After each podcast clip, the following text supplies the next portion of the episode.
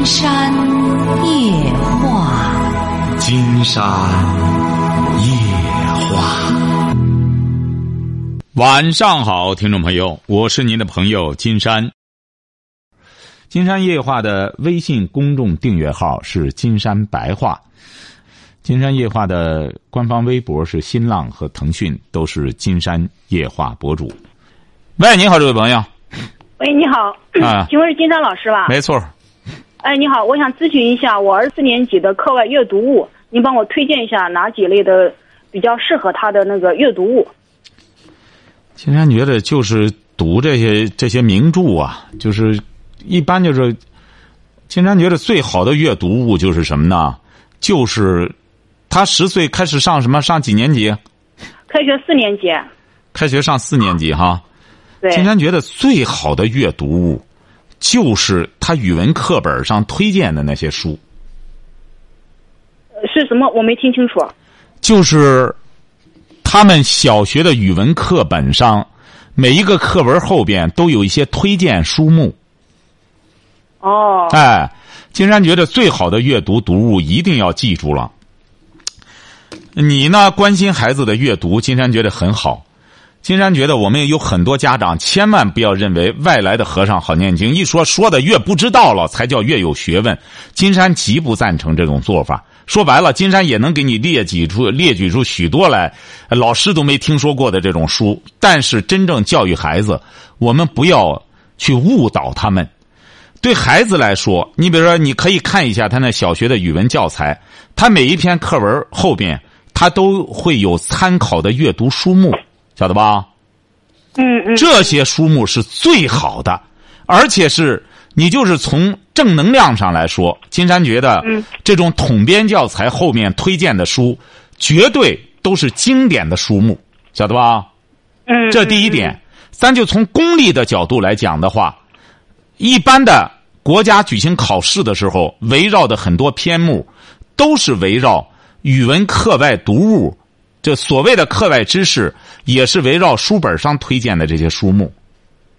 哦，哎，所以说，千万不要忽略了语文课本上推荐的这些课外阅读书目，就根据这个就可以。哦，可以的，好的。哎所以我就不知道那个范围是在哪个范围，我想缩小范围一下，比较有针对性一下，所以我打电话问那就是缩，那就是缩小范围最有针对性的。嗯嗯，没有比那个更有针对性了。你看一些别的东西，没多大用处。你看那个东西，对孩你你你不就是希望孩子考试能够考得更好一些吗？对对对哎，，这是对你来说最有意义。你比如说，如果要是孩子都看完了，你说我孩子这些书都看完了，那么我想想给他开点小灶，那金山再给你谈别的。就目前而言的话，孩子最好是围绕他语文课本上推荐的那些书目来阅读，好不好？啊，哎那如果这个 我翻了看他的课本，好像后面没有什么推荐，就是说怎么没有？怎么会没有呢？你现在拿出来，你看看每一篇，哪哪一个语文课本后面会没有呢？你最好拿出来，你先你这你不要现在看，你过后你再仔细看看。如果要嗯是它前边没有的话，你再往后看看还有，它必然会有的。金山在这可以武断的讲，它必然会有推荐书目。因为我这是苏教版，什么版？苏教版，江苏教育版，苏教版。苏教版指定也哦，您是江苏的。哎，对那指定也会有。的。那金山可以这样讲吧：如果要是他小学里边没有的话，你要想让他阅读书目的话，就买点初中课本。初中课本后边都有推荐书目，哦，好的，晓得吧？一定不要看一些啊不相干的。说白了，金山觉得就目前而言，嗯，接受教育还是按照国家的这个统编的这个教学大纲推荐的一些范围和这个推荐的一些书目学的话，对孩子最有教育意义了。嗯，我看了你那个选择啊，我从中悟出来的，所以我今天打电话，我需要要针对性的，就是说推荐他一课外阅读。没错太金山太太太就是说太散的情况下，他孩子抓不到重点，反而错过他这个阅读期的这个兴趣，就是这个道理。要不然金山就觉得，没想到您是一位江苏的妈妈，你这很有悟性。你能够看了金山这个书，意识到阅读的重要。金山告诉您哈，如果要是您看看他小学，因为金山没有看江苏的这个教育的这个版哈，您记住了哈。嗯，如果要是小学没有的话，金山建议您，你不一定非要买初中课本哈，你可以借一下邻居的语文课本，就光借语文就行。语文课本它后边，你比如说，它围绕课文会先后面会有推荐的阅读书目，有短篇，有长篇。您不相信，您就按照金山这个做法办。如果要是你比如小学没有，那么我找初中的，因为这种阅读读物，它不是说初中的孩子就看不懂了，高中的就看不懂了。因为你让他看围绕那个去看的话，您您试一下，您孩子将来上了初中之后，他会比别的孩子更超前。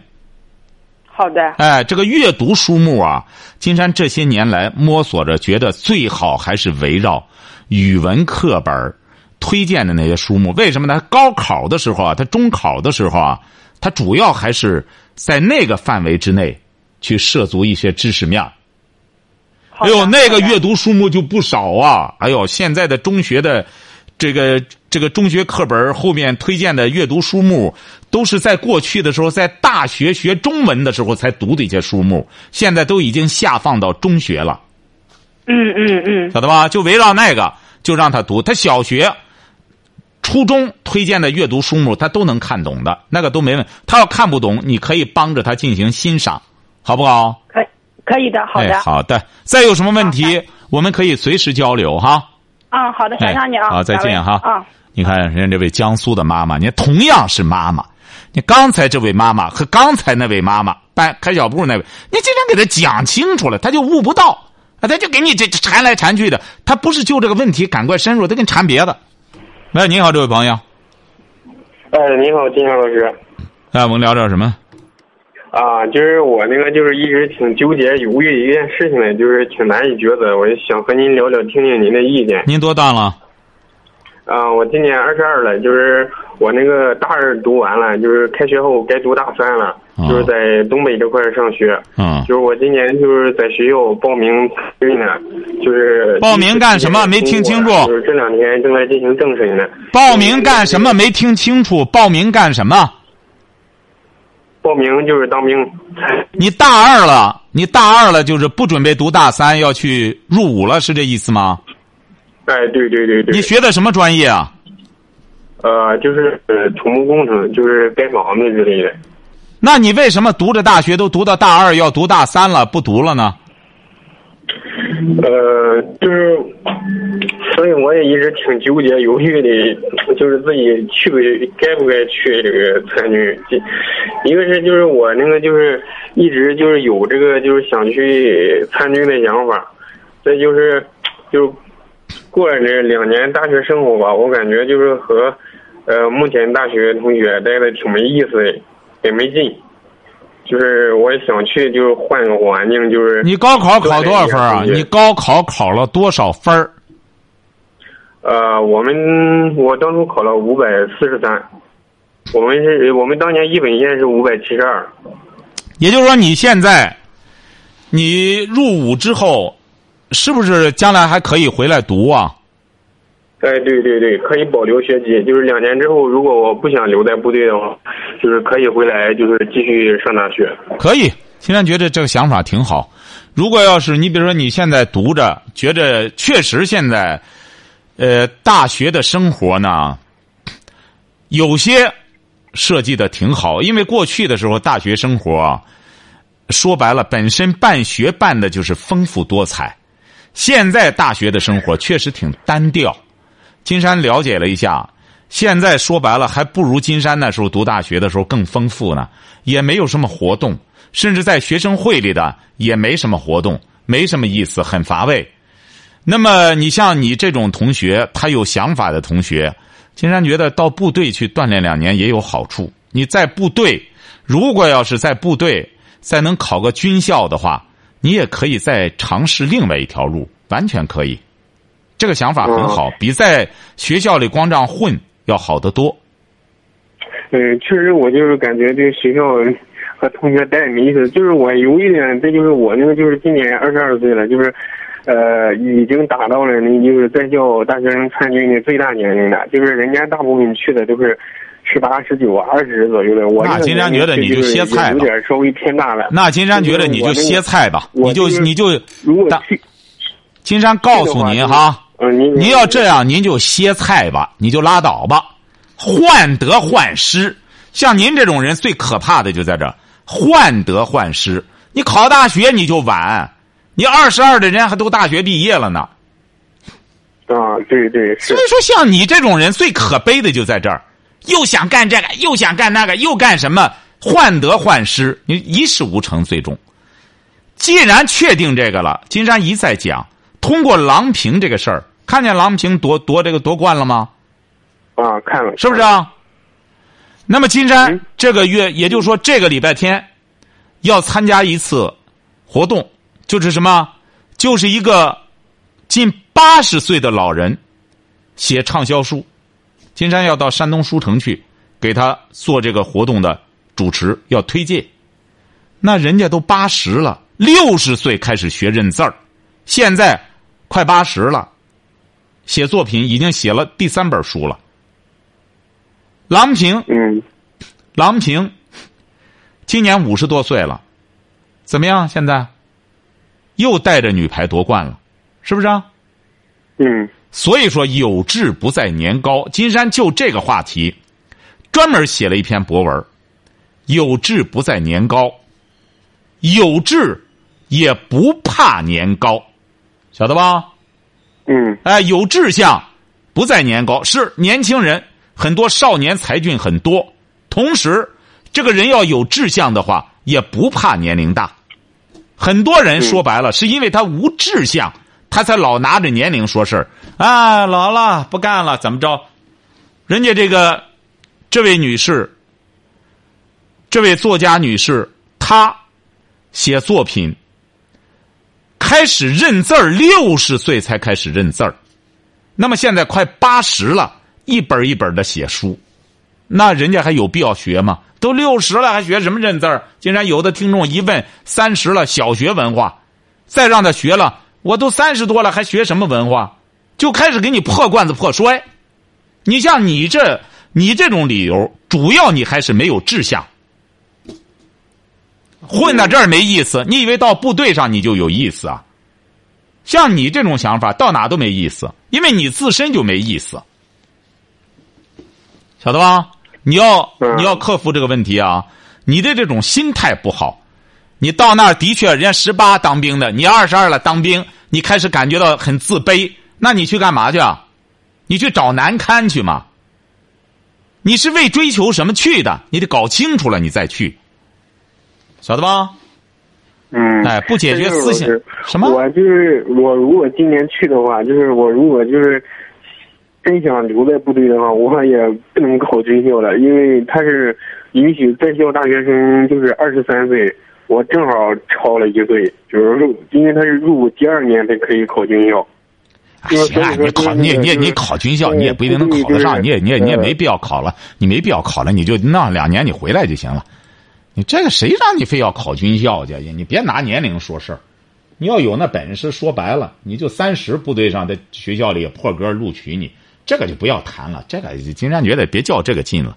你要愿意去呢，锻炼锻炼，你就去锻炼锻炼；你要不愿意去呢，你就老不生的把这个学历拿下来。你别光拿着人别的同学说事儿。现在大学里是很乏味，一个人抱个手机，一个人拿个电脑。你要有本事的话，你脑子要丰富的话，说白了，你不感觉到乏味。乏味是源自于自己的内心世界哈，本身就枯萎了，你哪来的繁荣啊？晓得吧？把这个问题解决了哈。再再去到部队哈，晓得了吗？嗯，好嘞，再见哈。嗯好。嗯，竟然就怕这种，哎呀，这个人得怎么着呢？慢慢把这个脑子得磨练的。喂，你好，这位朋友。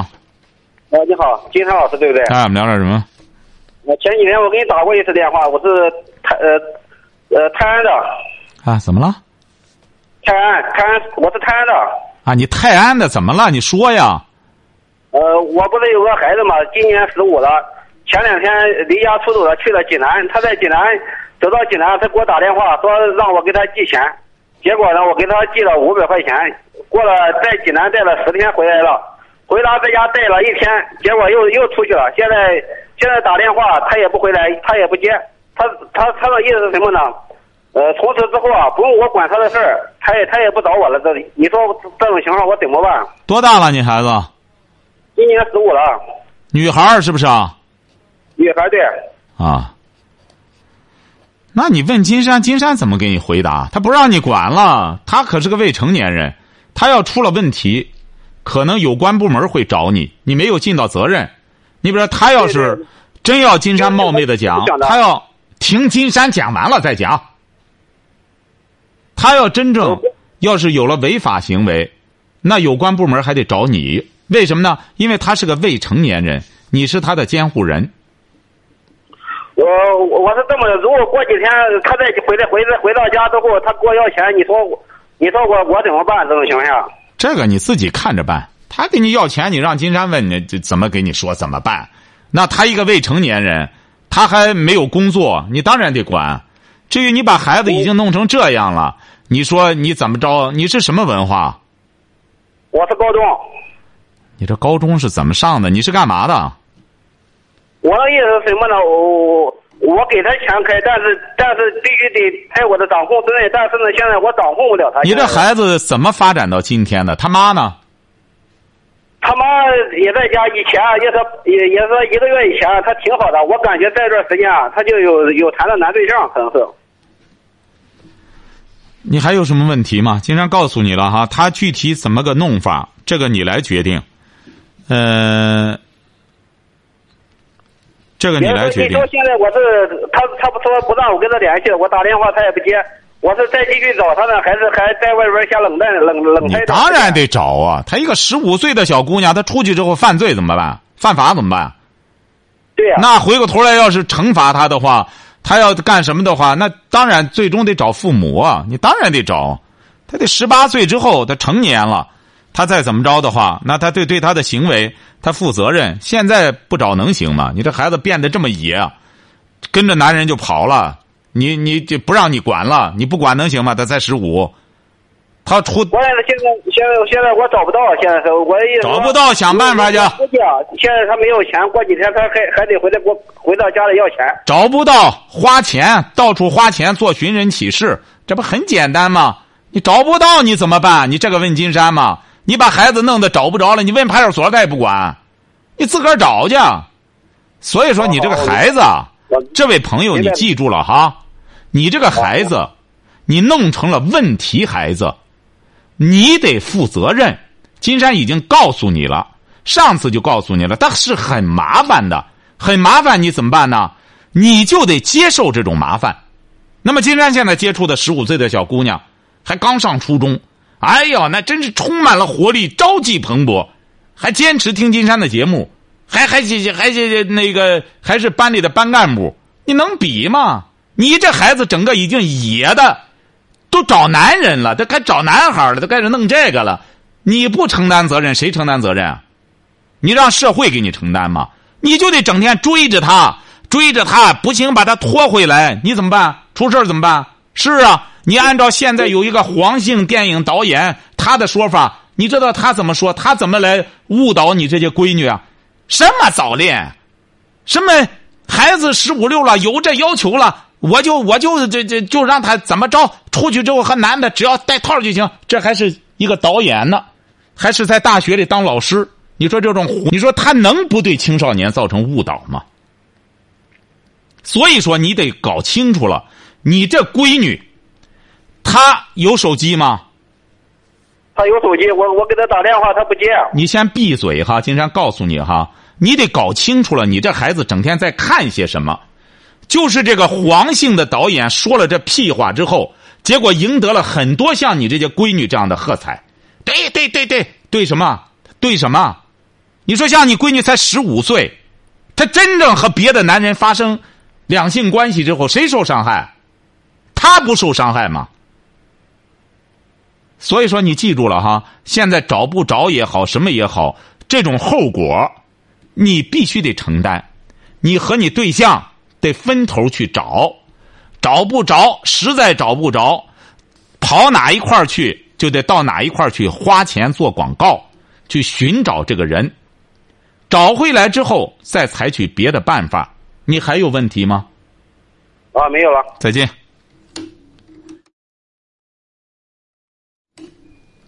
这就是教育不好孩子的结果。整天让他拿着个手机，刚才金山说的这种言论，居然会获得很多所谓的什么的喝彩。你说这种言论？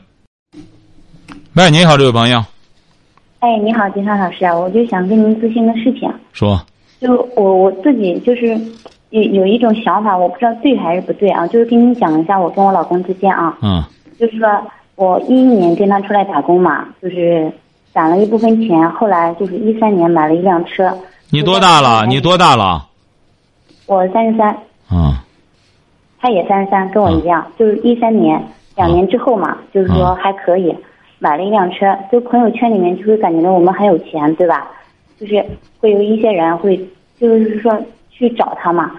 因为我老公我们都是山东的，就是怎么说呀？就是是大男子主义啊，还是什么？我也不是太了解。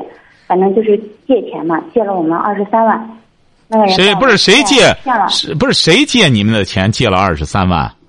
他的朋友。不是你俩是干嘛的？我俩上班呀。你俩哪来这么多钱？又买车又借钱的？哦，我俩做房产。就是倒卖房子。呃，不是，就是就是上班做房产。就是就做房产，不就是在卖房子那儿推销房子吗？对，卖房子就是帮别人成交嘛，人家给我们钱嘛。啊，就提成啊，就就鼓捣这东西啊，说吧啊。啊，就是挣了一部分钱，后来买了车，就是又有了一部分钱，人家就给他说，就是给他利息嘛，对吧？给他利息，就是说，就是想巧了，说实话，这个人就骗了，把我们钱卷走了。但我老公呢，我认为是这样子，就是一年之后，我们发现，就是再去找这个人，他给我们讲，就是。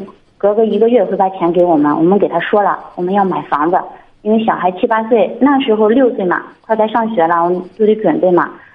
之后就这个人，最后过了年才发现他跑了，跑了之后就慢慢慢慢发现被骗了，就我们两口子都接受不了。为什么？因为那是虽然说我们挣钱快吧，但是也是辛辛苦苦攒了那样子。后来我我老公就很自责，整天拿着刀子去找他，你知道吗？满世界的去找。我就给他说：“我说别找了，我们现在还年轻，丢失了还能再找回来。如果你把时间浪费了，我们就没有翻身的机会了。”就这样给他说嘛。因为那个钱是他借的，我总以为他会那个，因为我公公说他以前就是我们没结婚之前他得过抑郁症，我就害怕他得了，得了之后就是就没怎么管他，你知道吗？他不上班什么的。后来有一段时间，这个孩子都我自己养嘛，自己看着。后来我就发现，我老公天天都是在家躺着。晚上出去，我说晚上出去难道是找他吗？谁知道不是。后来，因为我不知道他干什么，因为人家在问你老公现在在干什么呀？怎么没有见过他？因为我们中介行业不是都认识很多人吗？我说在做房产呀。我说最近心情不太好，没怎么上班，所以说我就心里面都比较虚。因为他晚上出去，白天在家躺着，我自己作为一个妻子的，我都不知道他在干什么。后来我就在车上装了一个定位。我就发现他老是去一个地方，老是去一个地方，并且一待待七八个小时，我才发现是赌博。赌博，并且输了很多钱，因为被人家给盯上了嘛。人家认为我们家有车子，就很有钱，就比较虚伪，就盯上了。也那三个人一伙的骗了我们很多钱，最后账也还了。就是说，他他呢知道被骗了，他就不想还给人家，但是我们要在这个地方生存。就必须给人家，反正中间很坎坷的一年，就就去年一年嘛，就不跟你讲了。反正很坎坷，就是别人整天找上门要钱，你都过去了，现在又好了。今年房产不是又大好嘛，我们又挣了一部分钱，把欠的钱基本上也快还完了，马上日子又好了。发现最近这一段时间又开始堵上了，所以我就不知道怎么办了。你是什么文化？高中。他呢？他也是高中，就说你们在城市里边就是靠这种就卖房子挣钱，是不是啊？对。哎呀，这位朋友也透露一个信息，看了吗？现在房子，看了吗？为什么他力大呀？所以说卖房子的人也能够很快就能够积累财富。不不不，金山老师，这个很辛苦的。我要说我现在都不下，还没下班，你都不相信。没下班，您觉得您这您这是您如果要是辛苦的话，金山觉得您这个钱要挣的辛苦的话，你们就不会，你老公就不会这样挥霍，还是不辛苦。你看李嘉诚给钱，他是真辛苦。呃，金山老师，我跟你说啊，啊，就是说现在有一点，他没有这种想法，你知道吗？去年你说丢了那么多钱都过去了，对吧？现在我身边的朋友，因为我们从一年也干了那么多年了，我想，因为我们是外地户口，在苏州，知道吧？孩子上学一定要有房产，这个是房东，我住了他家好。您是在您是在福州啊？苏州，苏州。苏州干哦，对，在苏州，因为我们家房东把他的房子的名额给我家儿子用了，但是我为了在苏州生存，上初中的话，必须要有房子，没有房子的话，小孩根本就上不了的。所以现在马上上二年级了嘛，我要在三年三年级之前一定要搞定。他有一个落户政策要三年，对，你必须买了房三年才可以把户口转过来。他问题是他买的在苏州，他需要买的这个房子房屋的这个，呃，这房屋的这个大小，他得有要求吧？有七十五平方，一定要过七十五平方。七十五平方，你要买在苏州房子很贵啊！你要买的话，这七十五平方恐怕得得多少钱一平方？一百五十万左右吧。一百五十万左右。对，嗯，不是你现在这样，我们长话短说，你主要想谈一个什么问题呢？是这样子的，就是我给他说我想买房子，就是说他说他没有钱，知道吗？谁说谁不是？您说就你老公说没有钱啊？对，并且还有一个情况是什么啊？我嫁给他那么多年，嗯，他孩子基本上都没怎么养过，都是我哎呦，这位女士啊，不是这位女士，您要现在在谈这个，实在是太遥远了。你要买一百五十，不是您听着，就是我跟你说我自己的想法，我我就你你慢慢听啊。不是现在时间快到了，关键时间要到了。你这个手头，你要买这个一百五十万的房子，你手头有多少钱不是？为了要，就是这是一个话题，金山老师，为啥跟你说啊？因为我要解决我孩子上学的问题，本来这应该是父亲解决的问题，对不对？不应该女人操心的。因为我听你今天电话，其实听了好久了，从去年都在听，我一直给你打电话，我就是打不进去。我今天就是想，哎、我要如果再打不进去，我就自己做决定了。为啥？因为我感觉到我不能跟这样的男人。你问题是这样，这位女士，你今天打进电话来，现在还剩一分钟，你说你打的这么晚，你为什么不早打呢？九点半就开始啊？嗯打不进去，我我陆陆续续，其实几个月之前我都打过。怎么会打不进来呢？零五三幺八二九五八三九九非常难打吗？不知道，我就存了好久了这个号码。那您这样吧，您就把这个电话干脆留到导播那儿，明天晚上，这样你你明天晚上让他给你打过去，不就得了吗？啊，啊，明天晚上九点半哈。哎，明天晚上九点半哈。这样我们有些朋友啊，你要实在打不过，金山觉得非常奇怪的。哎，我们这个热线一直，它它一个号码，它实际上有五六部热线，所以说我们有些朋友不要认为我现在在这儿聊着，你指定能打那边。你要实在打不过去，你可以给金山在那个微信公众订阅号上，你那个发一下是怎么回事儿，这样我们可以沟通一下。你有的时候这电话就在这儿，这个这空着，所以说我们有些朋友不要认为一说话就这一个号码，我不打了。那金山要不说话了，没准正好那边导播和那个谁正好说着呢，你打当然打不进来。他现在有有好多电话，这样金山今天晚上先和朋友们聊到这儿哈。金山的花椒直播号呢是六零五零三九九四。